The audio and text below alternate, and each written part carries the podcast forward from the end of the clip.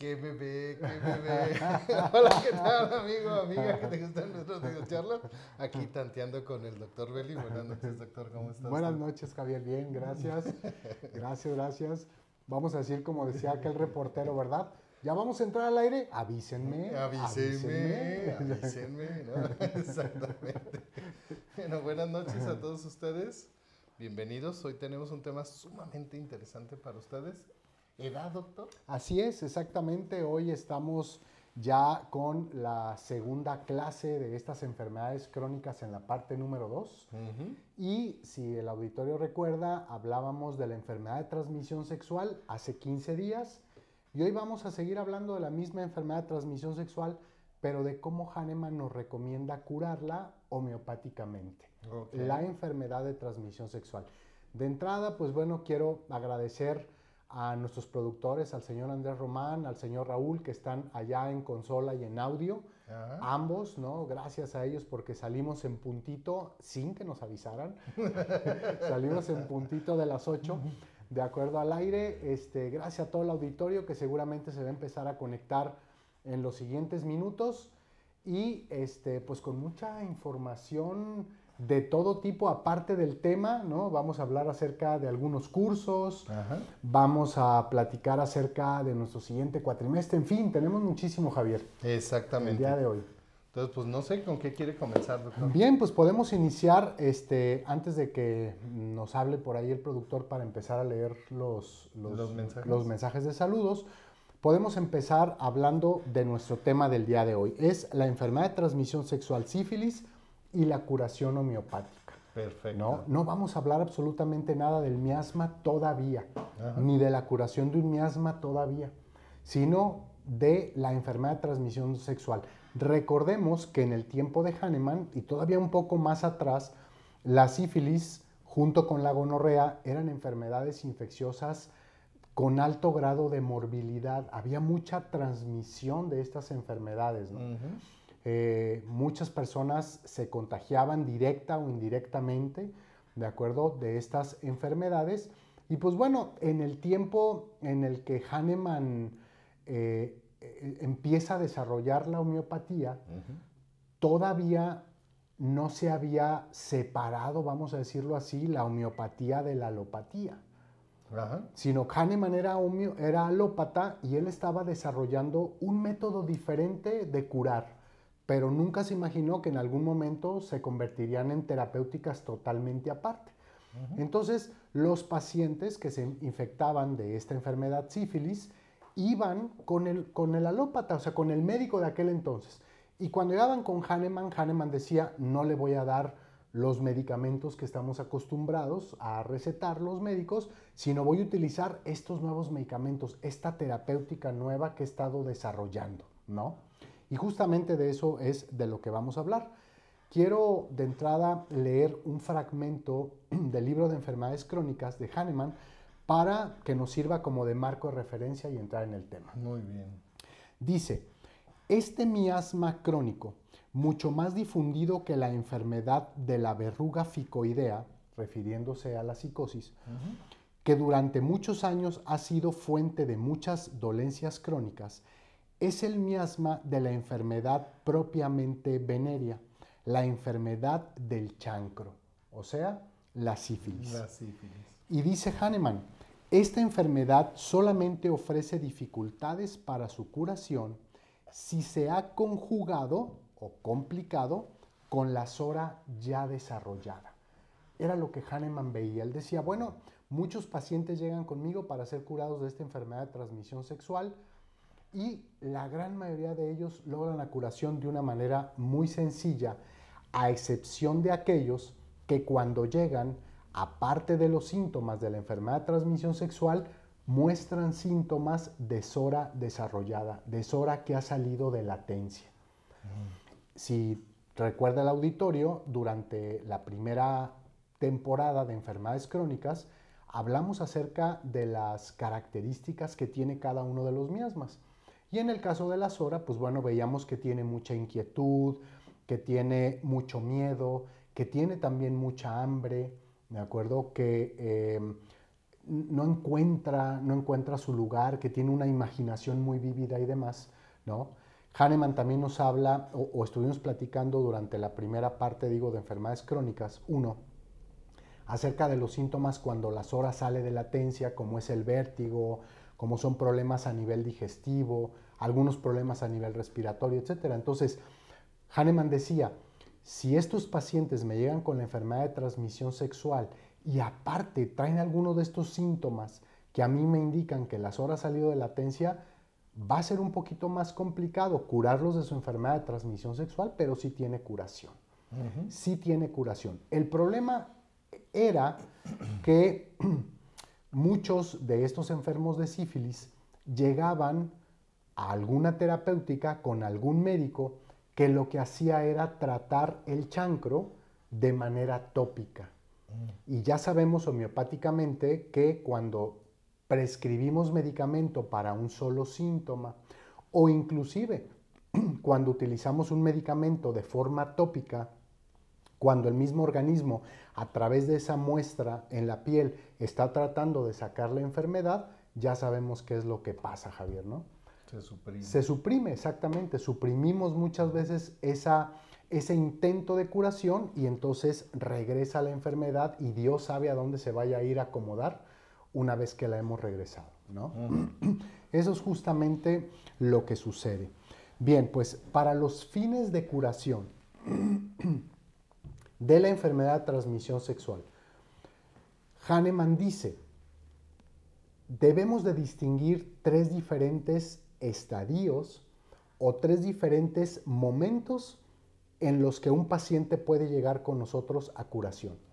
Porque de acuerdo a cada uno de estos, de estos momentos, tendremos una estrategia diferente de curación de la enfermedad de transmisión sexual.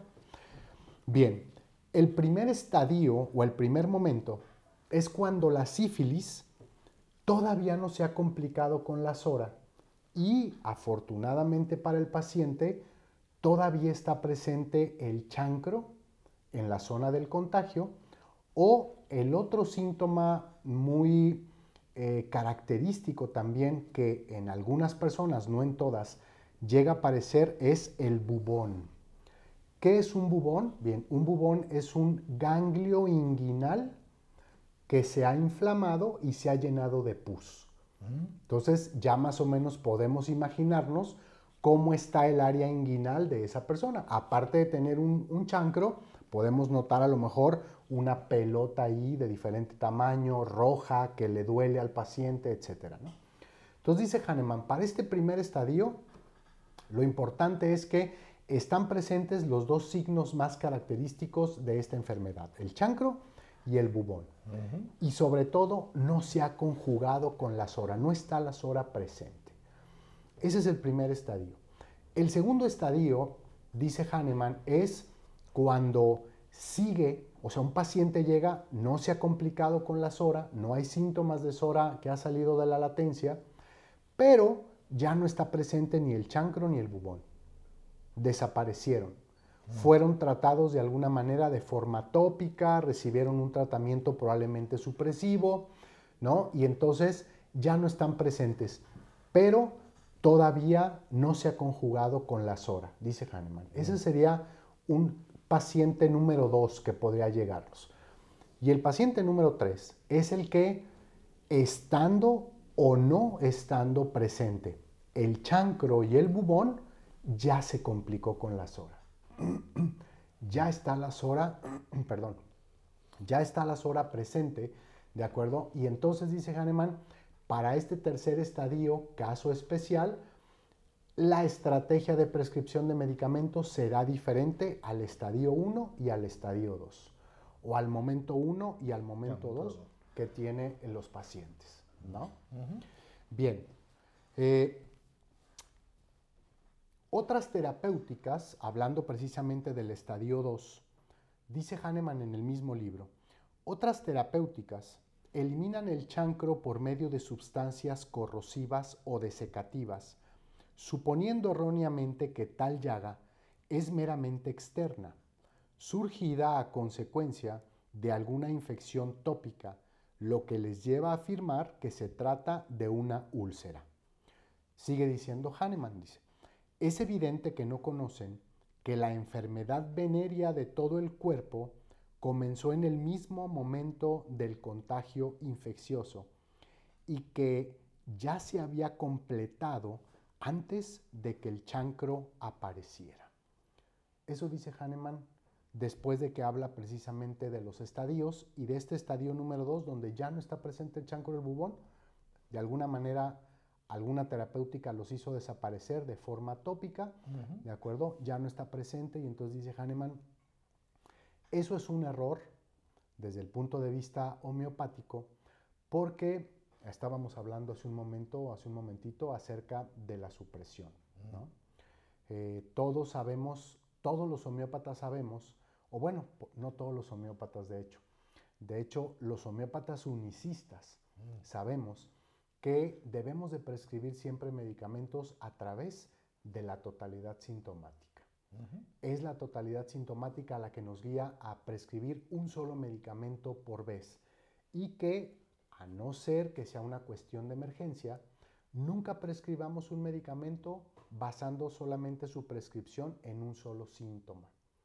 ¿Por qué? Porque eh, la enfermedad, que no es más que la energía vital que está desequilibrada, suele mostrar a través de diferentes expresiones sintomáticas, nunca por una sola expresión.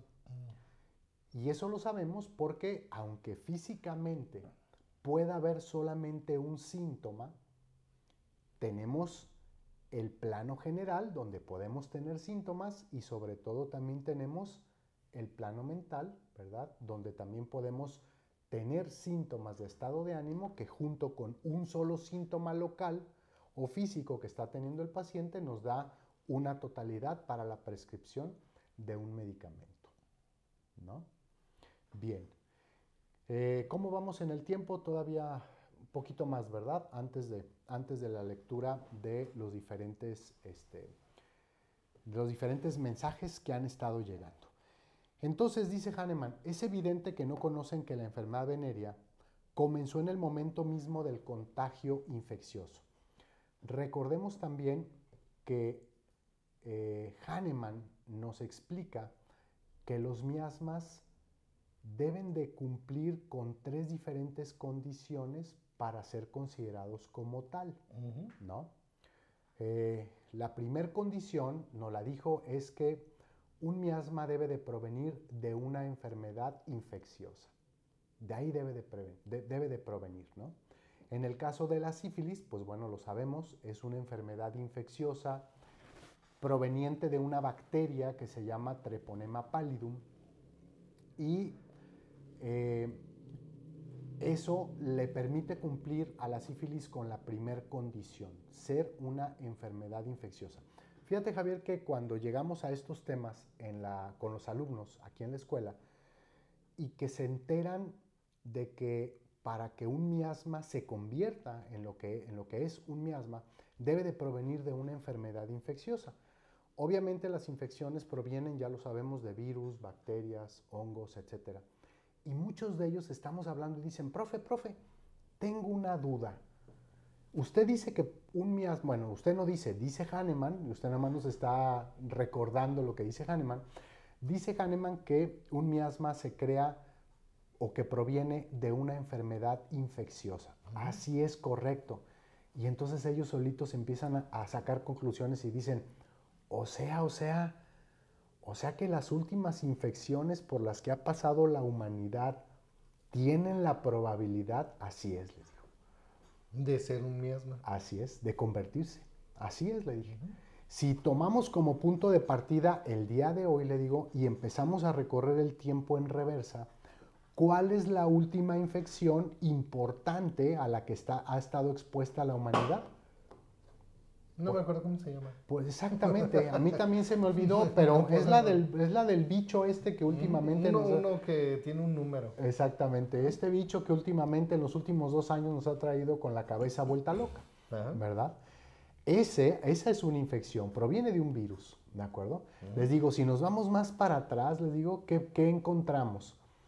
Pues dicen algunos, pues encontramos, por ejemplo, Eh, el que tiene nombre de refresco, el que tiene nombre de refresco. Y doctor, esa sí me la puso que difícil. es de manzana. Mm, Que, que lo embotella la misma que el, que el otro que es de toronja. el- ah, exactamente, exactamente. Así es, así es, ya caí en cuenta. Sí, así como que. Sí, sí, No, ya caí en cuando cuenta. cayó el 20. Sí, pling, exactamente.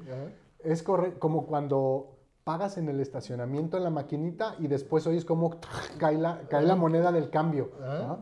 Así, exactamente. Empiezan a sacar conclusiones y dicen, bueno, si nos vamos un poquito más para atrás, también una infección grave por la que ha pasado la humanidad es el VIH. Y el VIH. Es correcto, les digo, el VIH es otra infección, ¿verdad? Obviamente, virus de eh, inmunodeficiencia humana, ¿de acuerdo? Que provoca esta enfermedad, síndrome de inmunodeficiencia adquirida. Entonces, les digo, efectivamente, Y, esa es otra y bueno, infección. aquí porque Hahnemann no lo tomó en cuenta, pero desde aquí él está tomando en cuenta la verruga de qué? De la, la verruga ficoidea, dice, De la psicosis. de la psicosis. ¿no? O sea que finalmente se refiere al virus del papiloma humano. Así es, correcto. ¿no? Así es, es correcto. Dicen muchos de los alumnos, ah, dice, profe, ¿y qué pasa con el ébola, por ejemplo? ¿El ébola? El ébola, les digo, efectivamente, es otro, este, ¿cómo se llama? Es otra, Otro candidato. otro candidato a convertirse probablemente en algún momento en un miasma, porque pro- proviene de una infección. Y empiezan a hablar y dicen, ¿y qué pasa con el paludismo? ¿Y qué pasa con el Zika, chikungunya y dengue? ¿No? ¿Y qué pasa con todas estas enfermedades infecciosas? Pues que ahí están, que han estado afectando a la humanidad desde hace algún tiempo y que por lo menos cumplen estas enfermedades con el- la primera condición para la creación de un miasma. Provienen de una infección. Exactamente, pero ¿De falta el segundo paso y el tercero. Así es, así es. Dice Hahnemann, todo inicia con el contagio de la enfermedad infecciosa. Así es. El la segunda condición, dice Hahnemann, deben, o más bien, se tiene información que esas personas que sufrieron esa infección, aún curadas, han seguido teniendo problemas de salud referentes o con relación a la enfermedad ¿La infección? o alguna otra, ¿no? O sea, no quedaron bien de salud. Como lo hemos estado viendo justamente, claro, apenas llevamos muy poquito tiempo como para que esos casos puedan demostrar que se está cumpliendo una segunda condición para la creación de un Ujú. miasma, pero ahí está, ahí está. Como por ejemplo, esta última infección que nos ha traído pues, patas para arriba en los últimos dos años. Que hemos observado la pérdida de memoria. ¿no? Eh, las cuestiones respiratorias, Ajá. ¿no? Dificultades respiratorias. Ajá. Y la- en algunos casos, ¿no? O sea, como moretes o marcas en la piel. ¿no? No sé qué más Sí, recordado. o sea, muchísimas cosas más. Las pero- cuestiones digestivas, la diarrea y todo esto, ¿no? Exactamente, pero sobre todo, Javier, que muchas de estas personas que fueron infectadas por este último, esta última situación, ¿de acuerdo? Cuando llegan con nosotros, nos han hecho el comentario, es que desde que me enfermé, ah, la falta de el cambio en el sabor, ajá, ¿no? O la mutación. Eh, no voy a decir quién. Dice, es que desde que me dio ajá, esta última enfermedad, este- esta última infección, ajá, mi paladar no ha sido el mismo. así es. No puedo comer, no sé, mantequilla porque me sabe, ¿no? O como decía el papá de Raúl, señora, Raúl aquí está, hoy sí vino, está en la computadora y Andrés está en el audio. Ajá, Señora, sí vino, aquí está, me consta, lo estoy viendo. ok. ¿Qué era lo que me faltaba? Eh, como decía Raúl, su papá, toda la comida le sabía a... Iba a decir cake, pero no, no es cake. Sí, sí, le sabía a ese prácticamente. A eses. Así es, ¿no? Exactamente, así es. Entonces, esta condición que dicen los pacientes es de- desde que me dio esto, doctor, ya no he quedado bien, me he estado sintiendo mal, ¿no? Ahí está, presente, probablemente que se está cumpliendo esa segunda condición. Y bien, vamos a continuar entonces. Decíamos que las, la segunda condición para la creación de un miasma es que estos pacientes aún curados. Exacto. Utilizan esa, esa, ese comentario de, doctor, yo no quedé bien. A raíz de ese problema, yo no quedé bien. La tercera condición es que con el paso del tiempo, las generaciones que vienen después de ellos, obviamente estamos hablando de personas que cuando tuvieron esta infección, cuando tuvieron esta probable curación que no quedaron bien, eran personas que todavía no tenían un hijo, ¿de acuerdo? O no todos los hijos que, fueron, que, tenían planeados o que al final tuvieron. Pero un hijo después de estos momentos, ¿de acuerdo? Puede presentar hereditariamente ¿de acuerdo? Estas condiciones a padecer esa enfermedad. Exactamente, es como yo les digo a los alumnos, esto es bien fácil. Esto es como el dicho que dice, el abuelo o la abuela se come las uvas verdes y los nietos rechinan los dientes. Exactamente. Ah, entonces, este, es, pues son las herencias que no nos gustan, ¿no? Son las cosas que nos regalan. Exacto, así es, ni hablar. Pero bueno, esa es solamente la parte de la herencia.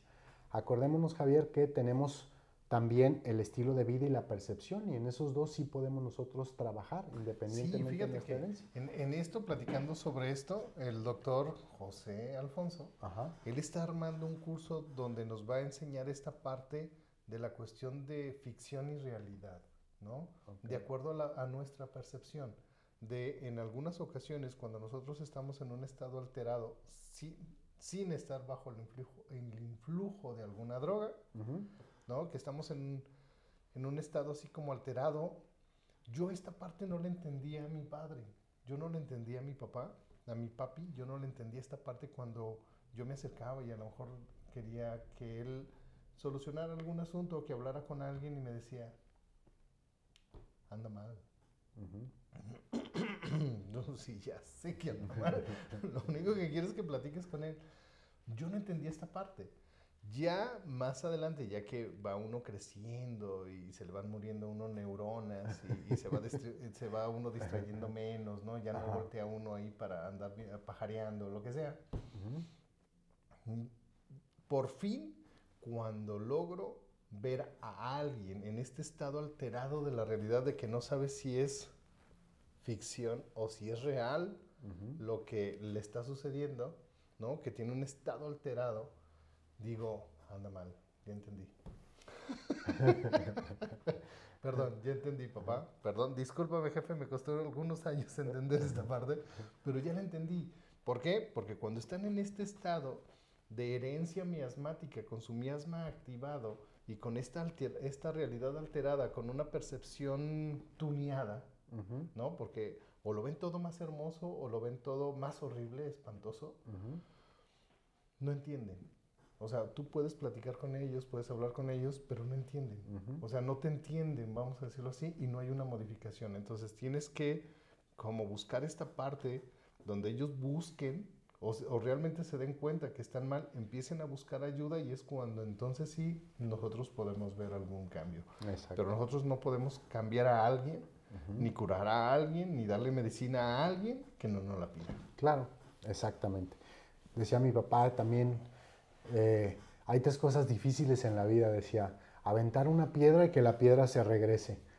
Este, no me acuerdo cuál era la segunda. Con lo que dijo Mahoma, si la montaña no viene a ti, pues tú ve a la montaña. Exacto. y, la, que venga sola. y la número tres decía mi papá, y ayudar a alguien que no quiere ser ayudado. Exactamente.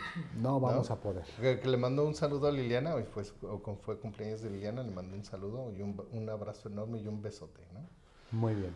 Estaba un pastel, pero no cualquier pastel, doctor. Era un pastel de papas, con golosinas, con ¿cómo se llama esta salsita roja? Ah, chamoy. Chamoy, una salsita como de chamoy, pero no cualquier chamoy, doctor, de ciruela. Oh, o con ciruela. O sea, tiene un sabor muy diferente, ¿no? Chamoy con ciruela y, y estaba una sobrina. Y veía el pastel y veía y se iba hasta profundo viendo el pastel y mi señora le dice, ¿quieres? Poquito. Pues pide, no va, no, no, no va a ir contigo caminando, ni se va a comer solo. Si no nos dices, me regala un pedacito, pues, ¿cómo? ¿No? Exacto. Entonces, esto es exactamente igual. A veces nosotros nos tenemos pensamientos persistentes, vamos a decirlo así, o pensamientos fijos de querer ayudar a todo el mundo. ¿no?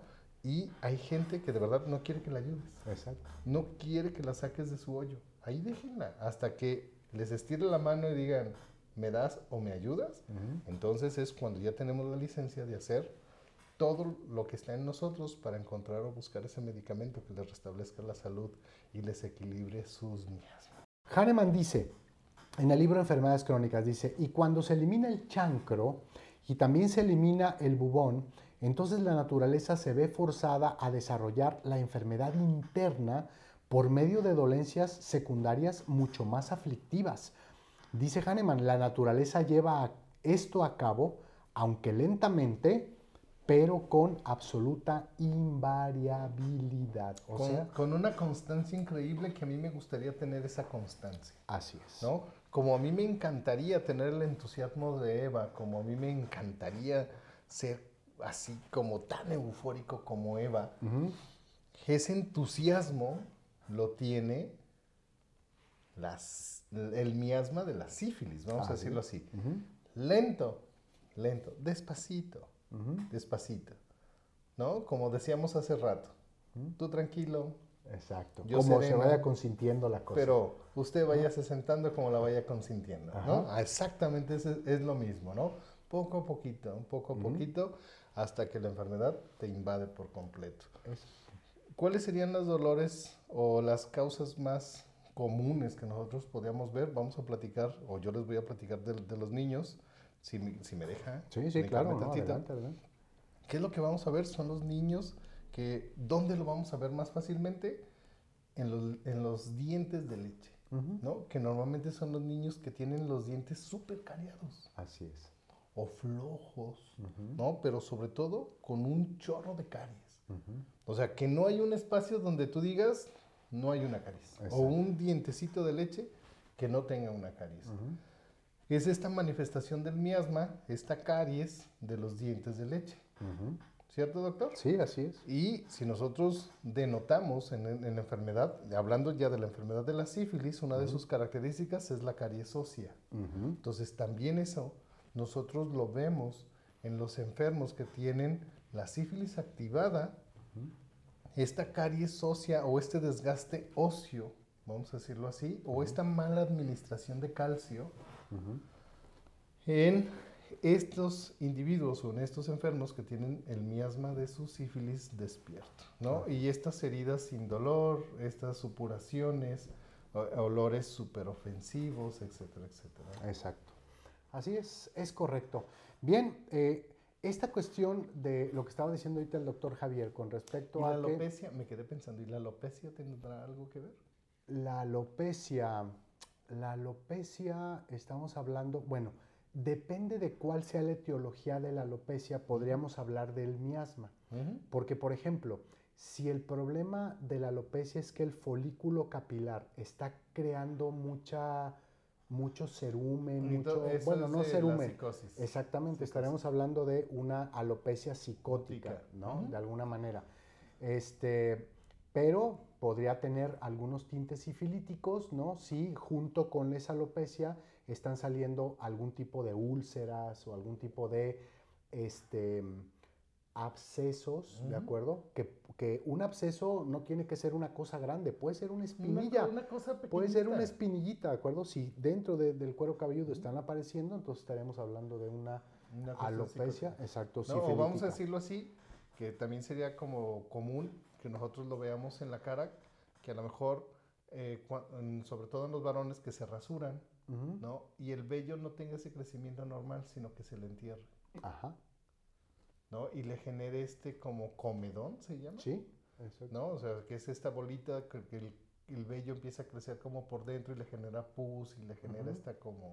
Eso también tiene rasgos. Sifilíticos. Exacto. Así es, es correcto. Y Estos niños que normalmente tienen los dientes cariados cuando mudan de dientes, que ya empiezan a salir sus dientes permanentes, la característica visible más, más notable es que los colmillos se ven sumamente marcados. O sea, con unos colmillos muy marcados como... Ay, no quiero decir, no quiero ser muy brusco, pero muy picudos, vamos a decirlo muy puntiaguditos, muy triangulares en la parte, pues en la parte superior. Exactamente. Así es. Así es correcto. Así que esta cuestión de la, de la, de por qué una vez que suprimimos estas enfermedades internamente pueden desarrollar muchas cuestiones. Hahnemann, nos las explica cuando nos dice que las infecciones no nada más son biológicas, sino también son energéticas. Hahnemann dice, cuando eso que causa infección hace contacto con un nervio expuesto, y díganme ustedes dónde no tenemos nervios, ¿no? En todo el cuerpo, porque tenemos sensibilidad, digo, hablando de un cuerpo sano, tenemos sensibilidad en todo el cuerpo, entonces eh, Hahnemann dice, en el momento que aquello que infecta hace contacto con el nervio expuesto, en ese momento la información energética, no nada más entró el bicho dentro del cuerpo, sino la información energética de la infección a través del sistema nervioso recorre todo el cuerpo. Y eso sucede en fracciones de segundo, porque esa es la velocidad que utiliza el sistema nervioso para llevar y traer la información. Es por eso que cuando acercamos la mano a algo caliente, inmediatamente, ¿verdad? El arco reflejo es en el, en el momento, no es de, espérame un minuto a reaccionar, ¿no? ¿De acuerdo? Entonces, dice Hahnemann, una vez que esa información energética ha caminado en, en, fracciones de segundo por todo el organismo, la energía vital se entera de que ya está ¿De acuerdo? Y en ese momento, entonces, pues viene el despertar de la energía vital y muchas otras cosas, pero cuando le estamos suprimiendo el trabajo de salida que está tratando de lograr, ella misma dice, bueno, tengo que buscar otro, otro elemento de salida, necesito encontrar otra puerta, parece ser que esta puerta está cerrada, ¿no? Y busca alguna otra cosa. El problema es que ese buscar otra puerta de salida puede ser un órgano mucho más vital y entonces ahí es donde vienen los problemas de salud importantes.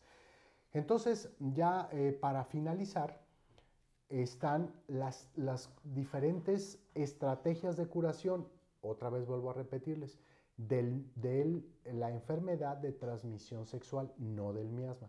Enfermedad de transmisión sexual, cuando llega una persona que tiene sífilis, de acuerdo al consultorio de un homeópata, así como lo hacían con Hahnemann, Hahnemann decía, ¿todavía está presente el chancro o el bubón? Sí, muy bien. Lo que te voy a prescribir será mercurio corrosivo a la 30 por 14 días. Eso es lo que hacía Hahnemann. Cuando llegaba otro paciente, que es la curación del primer estadio, cuando llegaba un paciente decía, fíjese doctor que este, pues me contagié de sífilis, me salió una llaga este, en el pene o en, tal lado, ¿verdad? Este, el, el chancro me apareció ahí, pero fíjese que ya había ido con el médico que está aquí enfrente de usted, a dos cuadras de aquí de con usted, y él me dio unas pomadas y me dio unas cosas, y pues bueno, este, se me desapareció, pero yo como que todavía no me siento bien o como que no estoy muy tranquilo de que realmente me haya curado. Hahnemann dice, lo observa, revisa sus síntomas, ve que todavía no hay sora complicada en ese momento, y entonces Hahnemann dice, para este segundo estadio, igual. Mercurio corrosivo, potencia 30 durante 14 días. ¿Y sabe de qué me acordé, doctor? ¿De qué? Y... El herpes. Ah, ok, el, herpes genital. ¿Mm? Sí, el herpes genital también pertenece a una em, variante, vamos a decirlo así, psicótica, ¿de acuerdo? Esta no es sifilítica, es psicótica pero probablemente después podríamos hablar un poquito más acerca de, este, de cómo se llama, de estas situaciones de herpes genital. Entonces es más, si es una cuestión, hablándolo así, ya haciendo raciocinio, si pertenece más al, miasma eh, psicótico, es más frecuente que lo encontremos junto con la verruga, ¿no? Exactamente, junto no, con la no tanto con el chancro, sino junto con la verruga. Exacto. Y, podrían venir junto con pegado, ¿no? Así es, así es. En determinado momento así puede ser, ¿no? Este, No, y y- sí, híjole, no estoy, enchi- estoy enchilado, ¿no? Es, híjole, ¿no? O sea, que no nos vaya a tocar una de esas, ¿no? Bien, y para el tercer estadio, dice ¿Pero Hahnemann, qué? Que no nos vaya a tocar una de esas. una, una, pues una de esas, uno de esos padecimientos, Ah, doctor, uno de esos ah, padecimientos, ah, uno de ah. esos grandes sufrimientos. le dije, de- no se apure, hombre, está, está texturizado. Exactamente. Bien. Entonces, para el tercer estadio, Hahnemann dice, eh, si un paciente llega con ustedes, ya sea que todavía tenga el chancro y el bubón, o ya no tenga el chancro o el bubón, pero ustedes notan que ya hay síntomas de SORA que salieron de la latencia en ese paciente, lo primero, dice Hahnemann, que debemos de hacer es tratar la totalidad sintomática. Olvidémonos ahorita, ¿de acuerdo? Olvidémonos ahorita de la enfermedad de transmisión sexual. Tratemos a través de la totalidad sintomática. Es obvio que eh, esa, esa llaga, si todavía estuviera presente, ese bubón, si todavía estuviera presente, tendríamos que incluirlo en esa totalidad sintomática. ¿De acuerdo? Pero para este caso en especial, ya no sería el medicamento de la totalidad sintomática mercurio, sería, pudiera ser cualquier, Cualquier otro, otro medicamento. Cualquier otro, dice Hahnemann. Y una vez que hayamos resuelto todos esos síntomas, No, pero es que aquí va- vam- vamos a separarlo. Miren, parte de lo que vamos a platicar nosotros este jueves en el curso que, que- que les, voy a, que les voy a compartir. ajá, Eh, esto ya en, este, en este estadio, cuando, cuando la llaga desaparece o el bubón desaparece, o sea, finalmente se convierten en síntomas pactonomónicos.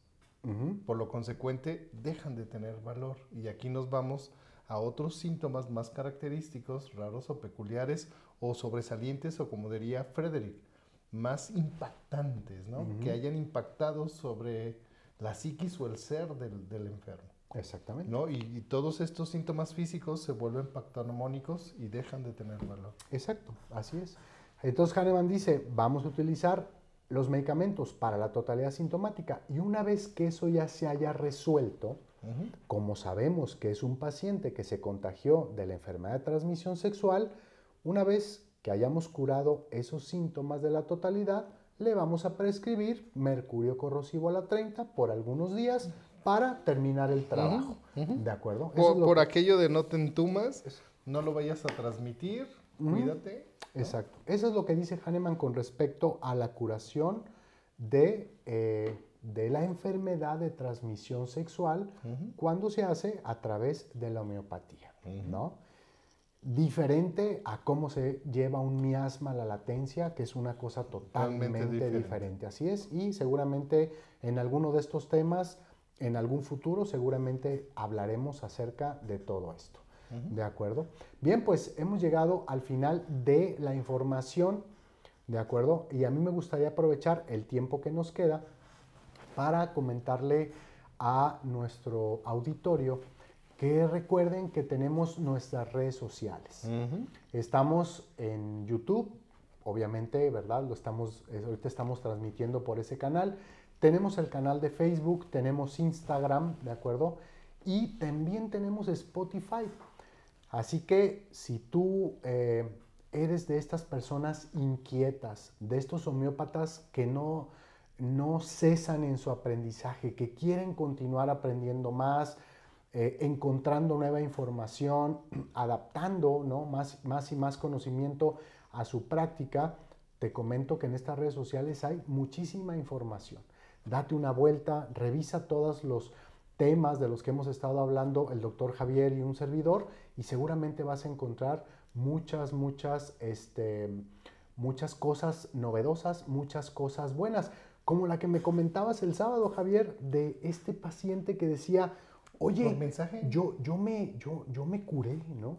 Yo me curé, fui con un homeópata y el homeópata me dio tal medicamento y me curé, ¿no? Y después otra persona que entró por ahí, sabrá Dios cuánto tiempo después, leyó el mensaje y, ¿no? Y, Oye, platícame, yo estoy interesado también de estas cosas, ¿no? Ajá. ¿De acuerdo? Entonces, ahí hay mucha información. nuestro productor está pasando ahorita los cintillos donde eh, puedes encontrar los nombres de nuestras redes sociales, ve, revisa nuestros videos, dale like, déjanos un comentario o deja un comentario probablemente, no sé, de tu experiencia personal, ¿cómo se le dice cuando alguien habla de tu testimonio? Seguramente, tu testimonial. sí, seguramente en algún tema podrás dejar algún testimonial personal o de alguien conocido, muy cercano, etcétera, porque todo esto sirve eh, para que otras personas se enteren, para que otras personas sepan y, bueno, y de alguna manera esta información que todos los lunes el doctor Vidal les prepara para todos ustedes, pues llegue a más partes de la sociedad. Así que invitarte a que vayas a nuestras redes sociales. Si tú eres visual, ahí vas a encontrar muchas cosas. Pero hay algunos que no son tan visuales o no tan visuales todo el tiempo y entonces dicen, a mí me gusta más bien escuchar, ¿no? Mientras estoy lavando, mientras estoy barriendo, mientras estoy, este, ya saben, como, como su servidor, que yo sí decido si barro primero, doctor, o plancho primero. O sea, yo sí decido. A mí nadie me anda mandando. O sea, yo sí sé qué es lo que voy a hacer primero. Okay. Nadie te dirige, nadie te manda. Exacto, así es. Tú te ordenas solo. A mí nomás deme la lista de qué es lo que hay que hacer y yo pongo la prioridad. Exacto, a mí, yo, a mí déjenme, ¿sí? Yo decido. en, eso, en mi casa, yo decido. ¿De acuerdo? Entonces, eh, habrá algunos que... Mandilón, mandilón, ra, ra, ra. Exacto, exactamente. habrá algunos que, este que prefieran eh, solamente el audio, ¿no? Entonces, estar escuchando a lo mejor mientras están corriendo, haciendo ejercicio, alguna cosa de estas, manejando en el, en el carro, etcétera. Así que está nuestra cuenta de Spotify para que puedan entrar y puedan descargar todos estos podcasts y puedan estarlos escuchando. Exactamente, ¿Eh? que de hecho el podcast del día de hoy lo podrán escuchar o lo obtendrán esa facilidad el próximo miércoles. Nosotros lo grabamos en vivo los lunes y el miércoles ya está a su disposición en Spotify y los viernes normalmente les, compartimos alguna otra cosita. Exacto. Doctor, y para terminar me gustaría pedirle al señor productor que nos ponga el mensaje de Eva para terminar con ah, broche de oro. Muy bien. Ahí está, Eva, ¿de acuerdo? Si nos puede eh, poner el mensaje y abrir la cámara para el doctor y para mí. Eh, ahí está. Ah, muy bien. Dice, dice el mensaje de Eva Evangelina Pineda, dice, un saludo desde el Edo de México, desde, el, estado, de, México. Así que Eva, muchas gracias por estar conectada. Hoy no te vamos a dar palomita, tampoco tienes estrellita. De ahora en adelante lo que tú vas a tener va a ser una porra y ahí va. Una, dos, tres. Eva, Eva, ra, ra, ra. Muy bien. Gracias, Eva. Gracias, muchas gracias. Pues bien, hemos llegado al final de nuestra videocharla del día de hoy. Gracias a la producción de este programa, a Andrés, a Raúl, que estuvieron muy al pendientes de que todo saliera en tiempo y forma. Gracias a todo nuestro auditorio que estuvo presente compartiendo junto con nosotros. Y gracias Javier por la invitación que me haces todos los lunes, estar aquí contigo. Te dejo para que nos despidas. Gracias, doctor, gracias. Con este entusiasmo con esta alegría, con esta felicidad, que empecé así medio, pero así como silicia, poco a poquito, poco a poquito, poco a poquito.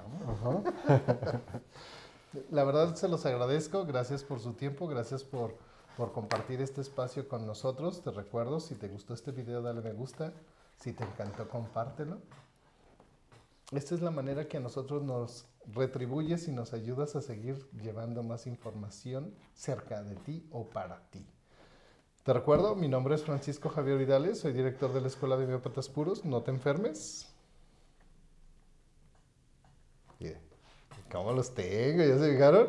No te enfermes y nos vemos en nuestra próxima videocharla. Nos escuchamos en nuestro próximo podcast. Yo amo la miopatía. Adiós.